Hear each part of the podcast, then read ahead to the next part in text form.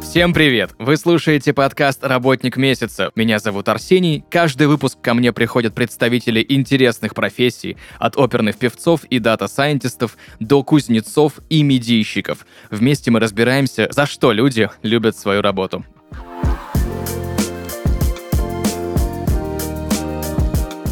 Друзья, и сегодня в подкасте «Работник месяца» переводчик с, я не знаю, с огромным стажем Михаил Антипцев. Михаил, привет. Добрый день. Да скажи, как ты начал учить язык и почему именно выбрал французский?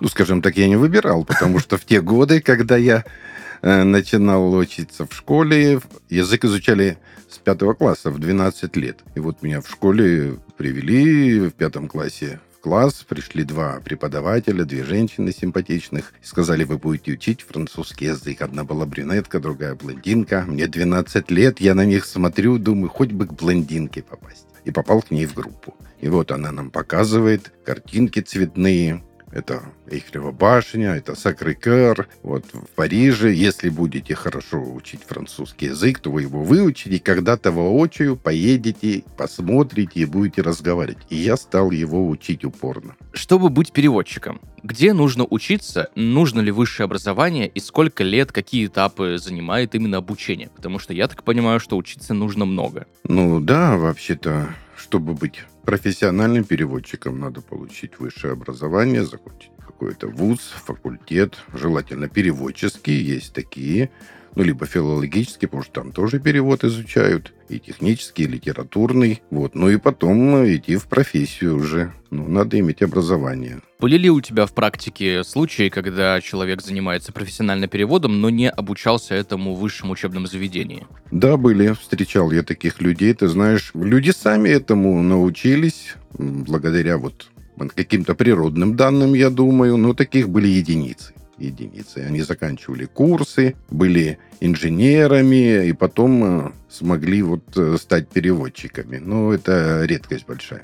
Михаил, я слышал от э, огромного количества людей, кто занимается профессионально переводами, кто занимается обучением в вузах, да, что есть люди, у которых есть некое чувство языка, которые вот сразу слышат иностранный язык и понимают, как на нем говорить. Ну, какие-то вот вещи базовые, которые другим людям трудно даются, этим людям даются легко. Есть ли такое? Э, я думаю, что есть. Это связано все-таки со складом характера, mm-hmm. с воспитанием, с обучением э, в жизни, потому что мне доводилось, никогда не изучая английский язык, изъясняться и объясняться на английском. Ну, поскольку я уже французский знал было, угу. это дело полегче мне. Можно, ну, как в любом деле, потому что, допустим, я, например, если взять математику, физику, химию, геометрию и так далее, я полный профан. И никогда не любил и пытался, но не мог постичь. А с языком, честно говоря, я был большим лентяем, но мне давался он очень легко. Кроме французского языка, какие еще языки ты знаешь, либо учил?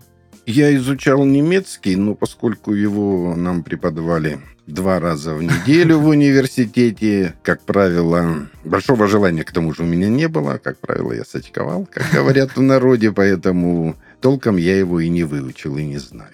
Тут я, тут я прекрасно тебя понимаю, потому что тоже учу язык немецкий и тоже его не выучил. Мне знаешь еще что интересно? Нужно ли будущему переводчику какое-то время жить в стране, язык который он изучает? Ведь многие говорят, что среда очень сильно влияет на понимание языка, на какие-то базовые вещи. Или не обязательно? Это очень и очень желательно. Вот я начинал, когда свою карьеру, вот я жил в одном здании с иностранцами, поэтому я с ними общался по вечерам. То есть мы могли там поужинать, поиграть в карты. Естественно, пусть они были а, из Алжира, но они говорили, офицеры хорошо говорили на французском языке, поэтому это, конечно, очень-очень помогает. И желательно, конечно, побыть в стране. Но можно, можно и так, допустим, я, например, и днем, и ночью слушал французское радио, читал много книг на французском языке, это тоже помогает. Сколько лет ты занимаешься переводами уже? Ну, уже,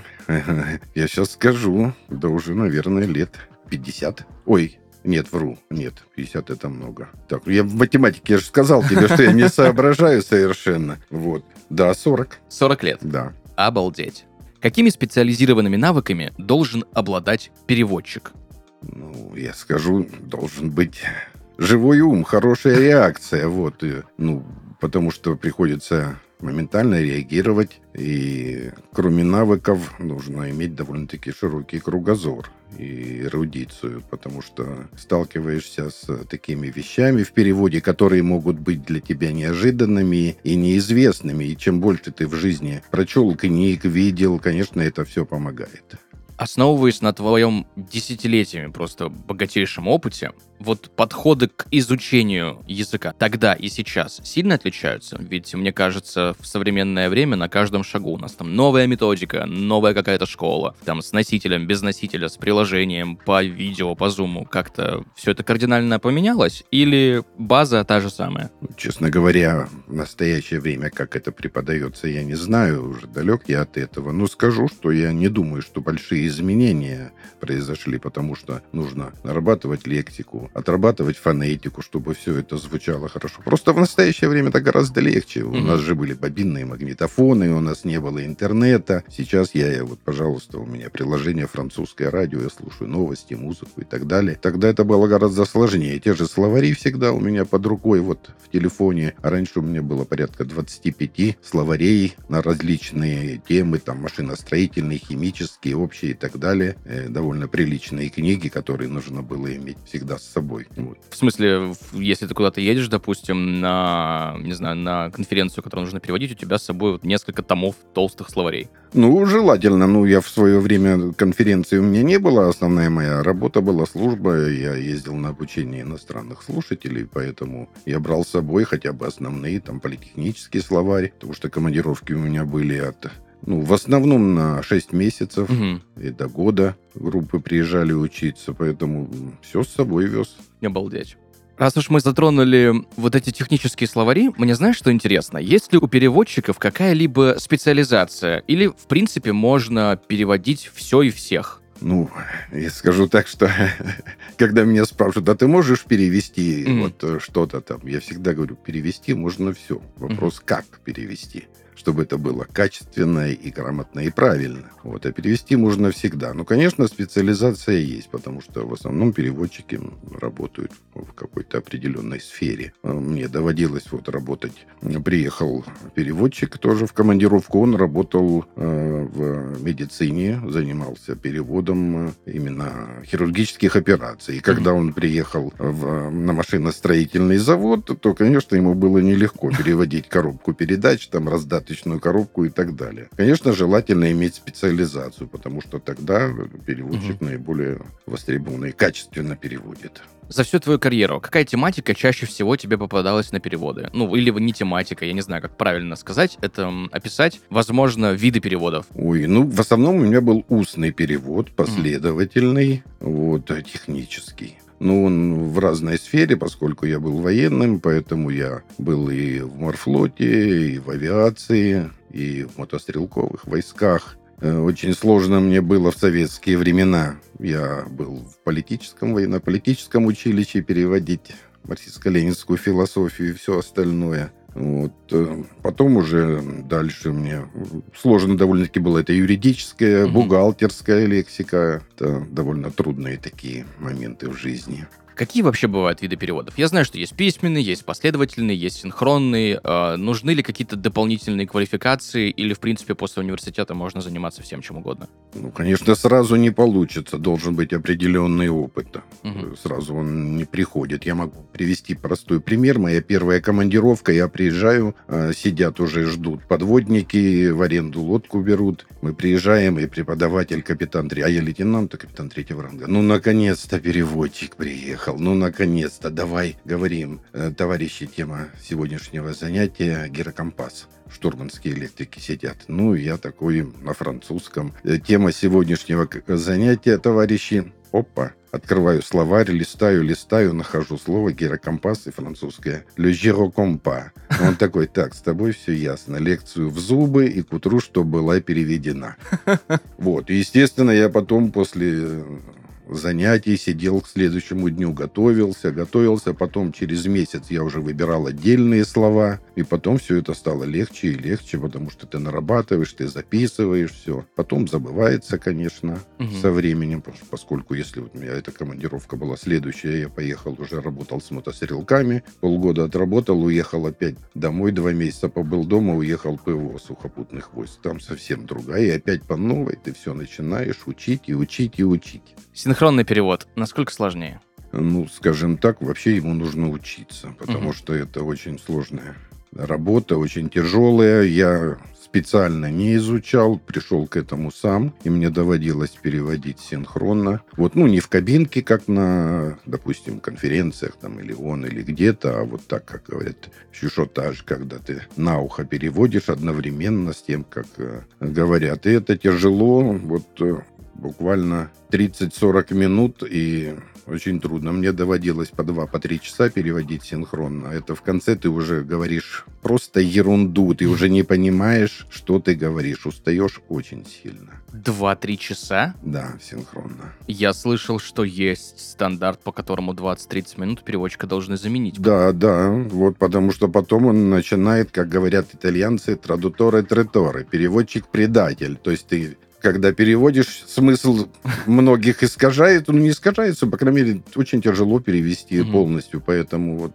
э, нелегко было. Иногда бывало такое, что просто один переводчик, и все, и вот у тебя есть два часа три, и пока не закончится Ну мероприятие, да, да? да, да, да, бывало такое у меня. Не так часто, но вот бывало. Есть ли во французском языке диалекты, как, допустим, в немецком, да, когда представитель одной провинции, ну, житель одной провинции, говорит абсолютно по-другому, в отличие от, там, не знаю, человека, который живет в 200 километрах от него.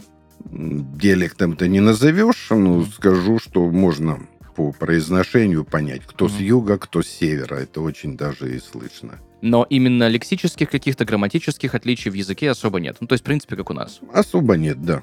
И нету такой сложности, да, что условно, если брать, опять же, аналогию с немецким, там, переводя человека из Баварии, например, да, или из Ингольштата, будет как-то, ну, будут какие-то именно отличия в лексике, там, в грамматике. Нет, нет, такого, такого нет, но слышно очень хорошо, кто с юга, кто с севера. Сразу чувствуется. Где чаще всего работают переводчики, и какие у тебя за карьеру были места работы? Я начинал в армии, поэтому э, я работал туда, куда меня пошлют, потому что военных переводчиков корпус был довольно большой, поскольку мы в разные страны поставляли оборудование, технику, вооружение. И если в каком-то училище, учебном центре нет иностранцев, а в другой приехали на, переобуч... на переучивание, то нас отсылали туда в командировку. И вот мне Мгм. доводилось работать в общей сложности где-то два года провел на флоте, много в авиации, сухопутные войска, работал с танкистами, с артиллеристами, вот, ПВО и так далее. Довольно много. Но потом уже, когда завершил военную карьеру, я уже э, стал работать э, перерабатывающей промышленности пищевой. Кардинально отличается работа с гражданскими от работы с военными? Именно в профессиональных каких-то навыках? Или примерно все одинаково? Да примерно одинаково. Нужно знать, о чем речь, нужно погрузиться, изучить, потому что если ты не понимаешь, о чем тебе говорят, или не понимаешь, что ты должен перевести, то перевод не получится. В современное время еще очень многие говорят про важность вот этих гибких, мягких навыков, которые soft skills. Важны ли они переводчику? Ну, я думаю, что да. Потому что очень часто сталкиваешься не всегда с э, грамотными людьми бывает и так, потому что мне доводилось работать на разных уровнях. Допустим, мне доводилось переводить министру обороны, нашему представителю э, при НАТО. Там легче переводить, потому что там идет официальная беседа, и ты уже заранее знаешь, что там скажут. А иногда ты работаешь с рабочими, с водителями. И это люди не всегда, у которых высокий уровень образования. Мгм. И порой приходится слышать и глупости, поэтому нужно быть очень и очень э, гибким и ловким, я так скажу даже в переводе. Есть ли такая история, связанная с переводом, да, когда ты слушаешь человека, он говорит одно, и ты понимаешь, что, ну, вот прям дословно переводить прям не надо. Есть такое? И что в этом случае нужно делать? Ну, скажем так, дословно мы никогда не переводим. Самое главное передать мысль. Вот если говорить об ошибках начинающих переводчиков, то порой это потому что переводят слово в слово. То есть Мгм. дают кальку. Это понятно, это смысл передается, но это не совсем грамотный перевод. Основное это Мгм. передать абсолютно верно идею, мысль, о чем идет речь. Ну и приходилось сталкиваться с такими вещами, когда человек говорит, и ты понимаешь, что это не то, что это не то. Вот. Поэтому ну, на высоком уровне такого не было, а приходилось поправлять. Мгм. Потому что если перевести то, что говорят, это могло привести либо к конфликту, либо к ошибке. Есть еще ситуации, это, скорее всего, миф, но, возможно, такое тоже было, когда человек говорит что-то обидное или оскорбительное. Но вот нужно понимать, выбирать, переводить, переводить это или нет. Или все равно, в любом случае, несмотря ни на что, нужно дать перевод. Ну, я могу привести пример. Я с удовольствием только. Самолет возвращается после полета с парка, то есть э, слушатели, наш офицер или пилот приземляются, как обычно, разрешите получить замечание. Ну и наш э, капитан весь дрожит и говорит, скажи ему, ту-ту-ту-ту-ту-ту-ту». там идут, идет Мгм. ненормативная лексика, я ручку на себя, он от себя. Я на себя, ну, смотрю, сейчас в землю вгонит. Ну, и опять идет дальше. Я перевожу. Инструктор тобой очень недоволен. Он говорит, я это понял. Вот. Ну, а как иначе? Были разные случаи, допустим, когда встречаются тоже люди, и говорит, очень приятно, что мы наконец-то вместе выполняем боевую задачу. Мы, французские войска, и вы, российские войска, делаем общее дело, поддерживаем мир в этой стране. Очень приятно. Я перевожу все это, и наш говорит, слушай, ты спроси его, он мою шапку на свои ботинки не поменяет. Э, Что ж, я говорю, вы знаете, он абсолютно такого же мнения, как и вы, наш э, офицер. Нет, не поменяет. Раз уж мы затронули истории, я на самом деле обожаю истории, особенно у людей, у которых был богатый профессиональный опыт. Какие есть, какие точнее были или есть интересные локации или ситуации, связанные с твоей деятельностью переводчика и военного, и гражданского? Интересных было много, очень много. Начну. Ну, конечно, первая это была поездка в Африку. Три года я служил в Конго. Конго Браззавиле. Конечно, это очень интересно. Это экзотика, это другая жизнь, это другая еда, это э, другие отношения между людьми. Мгм. потому что там народ веселый, они очень любят пить пиво и танцевать. Вот, служить не очень любят.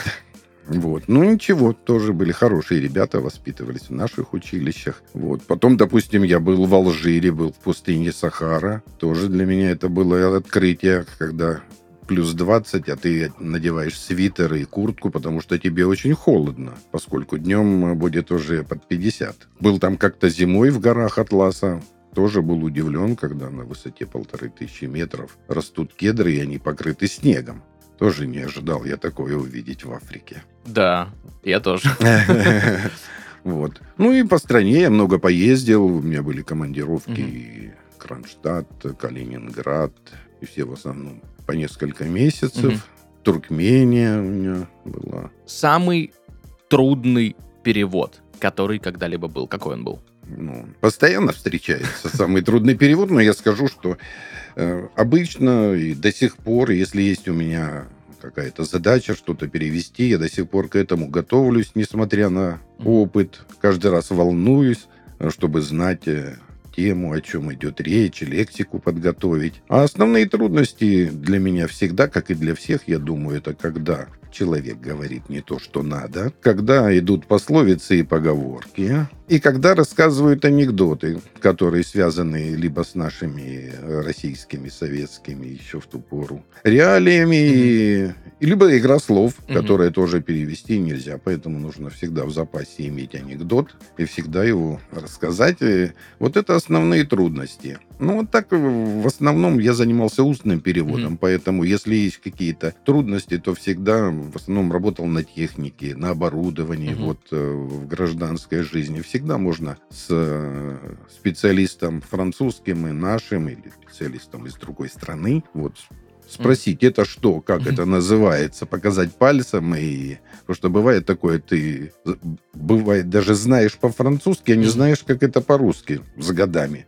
То есть ты помнишь, что это называется так, как по-русски ты уже забыл. Какие есть топ-3 устойчивых выражения или словосочетания, пословицы или поговорки во французском языке, которые абсолютно непереводимые и нет аналогов, и приходится как-то варьировать на русский? Ой, я сейчас на вскидку вообще-то и не вспомню, наверное. Ну, есть такое, есть, конечно. Хотя э, очень много выражений, которые пришли из французского к нам. Вот, поэтому, когда мы говорим что-то, то это чистая калька из французского, которую э, эту фразу могли использовать и употреблять еще в 19 веке, в начале 20 века. А мы считаем ее уже своей. Ну, я так понимаю, что и очень большое количество морских терминов у нас из французского языка э, заимствованы, и из авиации тоже. Ну, В основном из авиации много, поскольку французы были пионерами. Э, В этом деле очень много слов оттуда идет. Те же самые технические термины, нервюры, лонжероны и так далее, конструкция Мгм. самолета. Это все из французского. Есть ли какая-то особенная специфика у деловых переводов?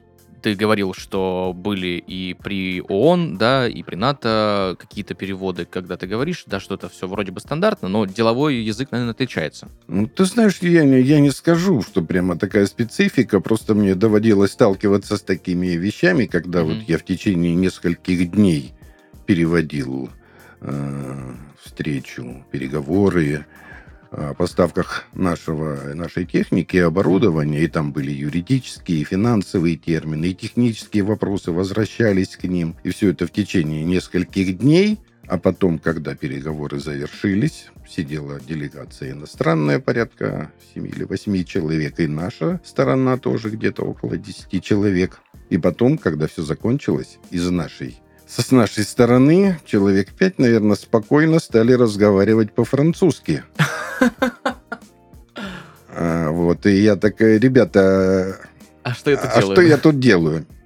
Деловая работа. Вот нам как раз легко, мы слышим, пока у нас есть время подумать, пока ты переводишь. мгм. Вот, доводилось и так, точно так же, как и с нашим представителем. При НАТО тоже беседовал с французским генералом где-то в течение часа, а потом они заговорили на французском языке. А я все это переводил. Что бывает и такое. Но деловые разговоры, конечно, нужно, как в любом переводе, собственно, нужно быть очень внимательным, потому что ошибка может дорого стоить. Неправильно сказанное слово или так далее. Или мне доводилось переводить стрельбы, когда дают координаты. Если ты ошибся, прилетит не туда, скажем так. А технические переводы намного сложнее? Ведь там есть же огромное количество специфической терминологии, которая, ну, и на русском-то языке особо непонятно, а тут еще и перевести-то нужно. Ну, начинаешь вникать, Мгм. берешь чертежи, смотришь в интернете, как это называется, как это выглядит, для чего служит, потому что есть э, на русском языке одно слово, а на французском может быть пять синонимов, и Мгм. нужно понять, который подходит. Вот. Э, И наоборот, на французском языке одно слово, во французском одно слово, а в русском языке может быть несколько слов. Тоже нужно понять. То есть довольно это трудно, все это приходит со временем. Устно, когда ты переводишь, это легче, потому что все-таки оборудование всегда рядом. А письменно приходится очень долго-долго э, рыться и вот э, в интернете искать изображения и понимать, к какой машине это Мгм. подходит. Ну, я честно скажу, что я небольшой любитель письменных переводов, как и технических равно, Мгм. как и других. Я в основном занимался устным переводом, пос- поскольку это живая работа, интересная, с людьми. Вот э, так и получилось. Хотя доводилось переводить и тексты. Было ли когда-нибудь, э, когда человек говорит по-французски, показывая на какой-то специализированный узел на оборудовании, а ты смотришь и понимаешь, что ты не понимаешь, о чем идет речь, приходилось переводить вот эта кнопочка? Нет, я обычно переспрашивал. Обычно переспрашивал, хотя э, видел я такое, когда вот у нас был один лейтенант, и работают, практика, идет практика, и пытаются они открутить какую-то деталь, а гайка не откручивается. Преподаватель, инструктор говорит, так ты им скажи, что пусть тряпку в керосине намочат, положат, она полежит там несколько минут, а потом сорвете гайку. Он так подумал, а он молодой, только его призвали на два года после гражданского вуза. Он взял тряпку, намочил ее в керосине, положил и сказал по-французски «Вот так». Есть ли какие-то особенности именно переводов в пищевой промышленности, где ты работал? Ну, в любом деле есть свои особенности. Вот здесь в основном тоже у нас было строительство завода, монтаж оборудования. Приезжали специалисты французские, монтажники, инженеры.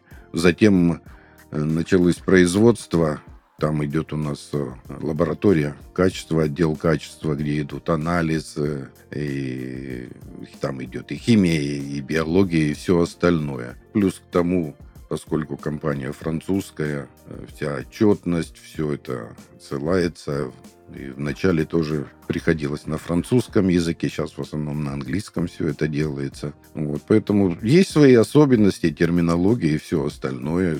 Надо всему учиться и заниматься, потому что бывает такое, вот я тоже начинал, повезли иностранцев на экскурсию, Мгм. показывать наш край. Ну, едем, и там человек местный рассказывает. А вот здесь у нас вот растет рапс, здесь люцерна растет, здесь что-то, здесь пшеница. Но и кроме пшеницы я ничего не знал, потому что мне не доводилось. Я так говорю, ну здесь пшеница и всякая трава. Что я еще могу сказать? Выкручиваться-то надо. Это сейчас я знаю, как будет рапс и все остальное. Вот. А тогда приходилось выкручиваться.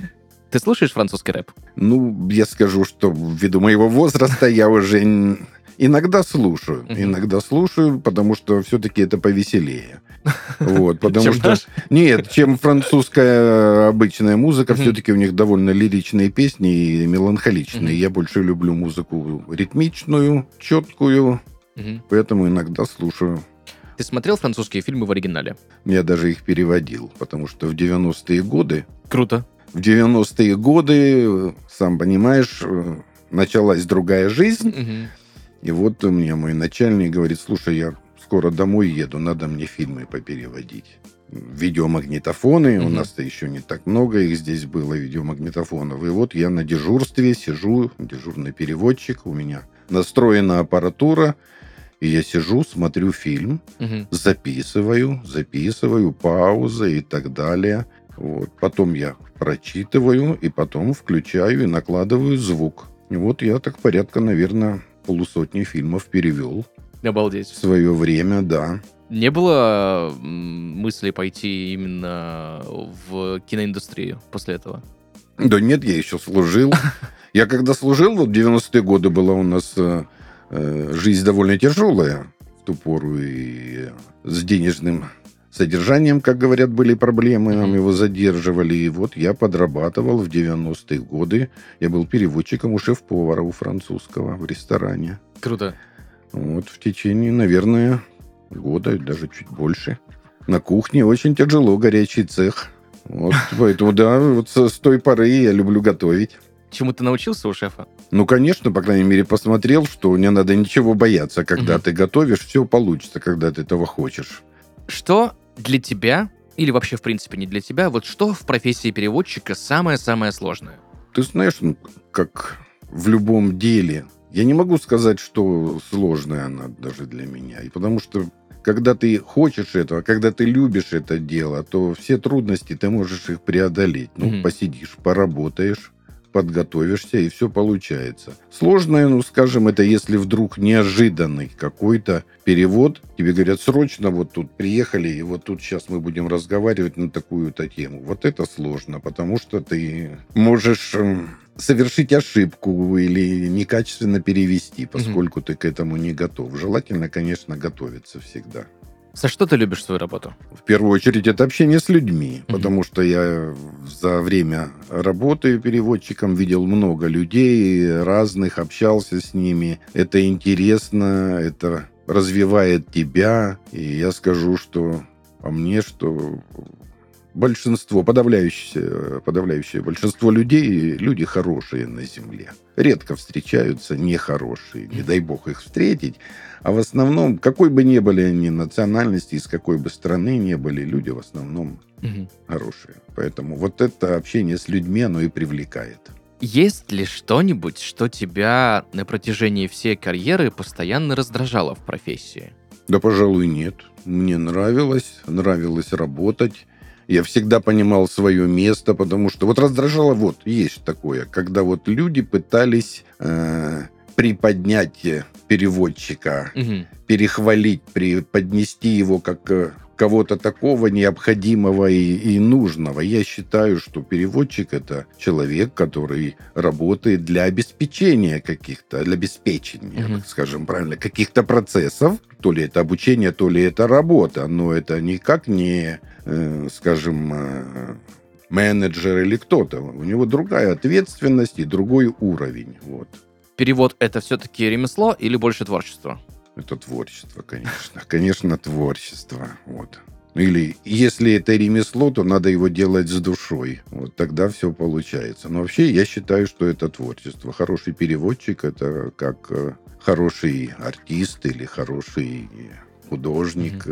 Было такое, что ты переводишь некоторых, ну, несколько людей сразу, да, и неосознанно подстраиваешься под их манеру речи.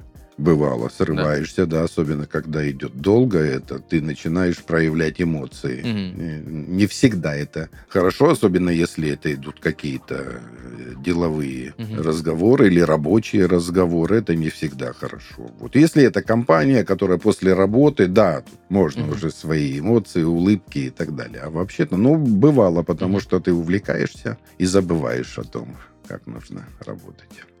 Некоторое время назад ты упомянул об ошибках, которые соверш- совершают новички.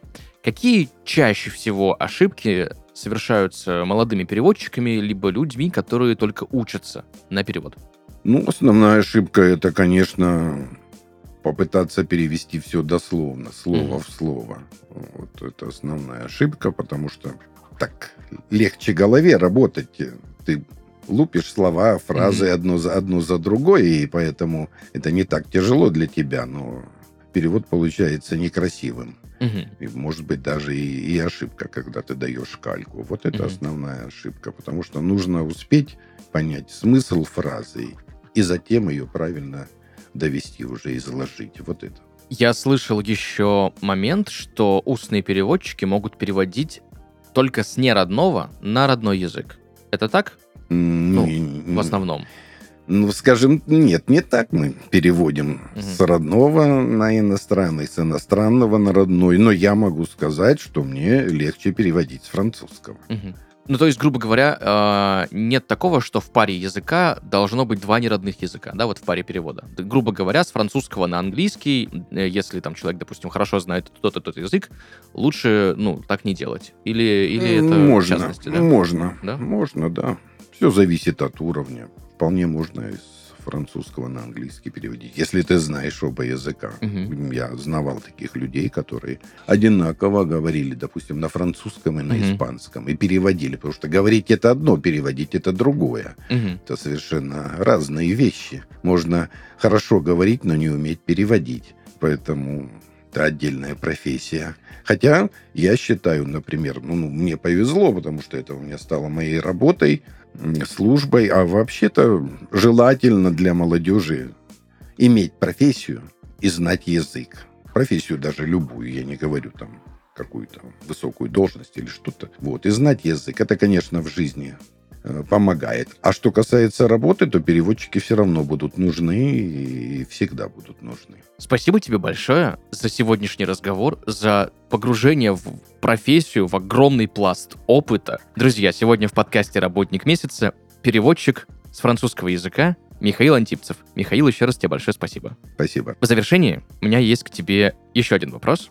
Что бы ты мог порекомендовать начинающим переводчикам, либо людям, которые только хотят ими стать? Э, Ребята, читайте книги. Читайте книги на русском языке. Много книг читайте. Это развивает. Электронные, бумажные уже все равно. Читайте книги на иностранных языках. Слушайте радио, смотрите телевидение на иностранном языке.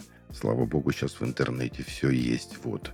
Ну и главное, главное, это неграмотно так говорят, это в фильме так сказали, растите над собой. Нужно быть э, эрудированным человеком, нужно иметь много знаний, а чтобы знать, надо читать. Супер. Еще раз тебе большое спасибо за сегодняшний разговор. Спасибо тебе. Друзья, на этом у нас все. Услышимся в следующих выпусках.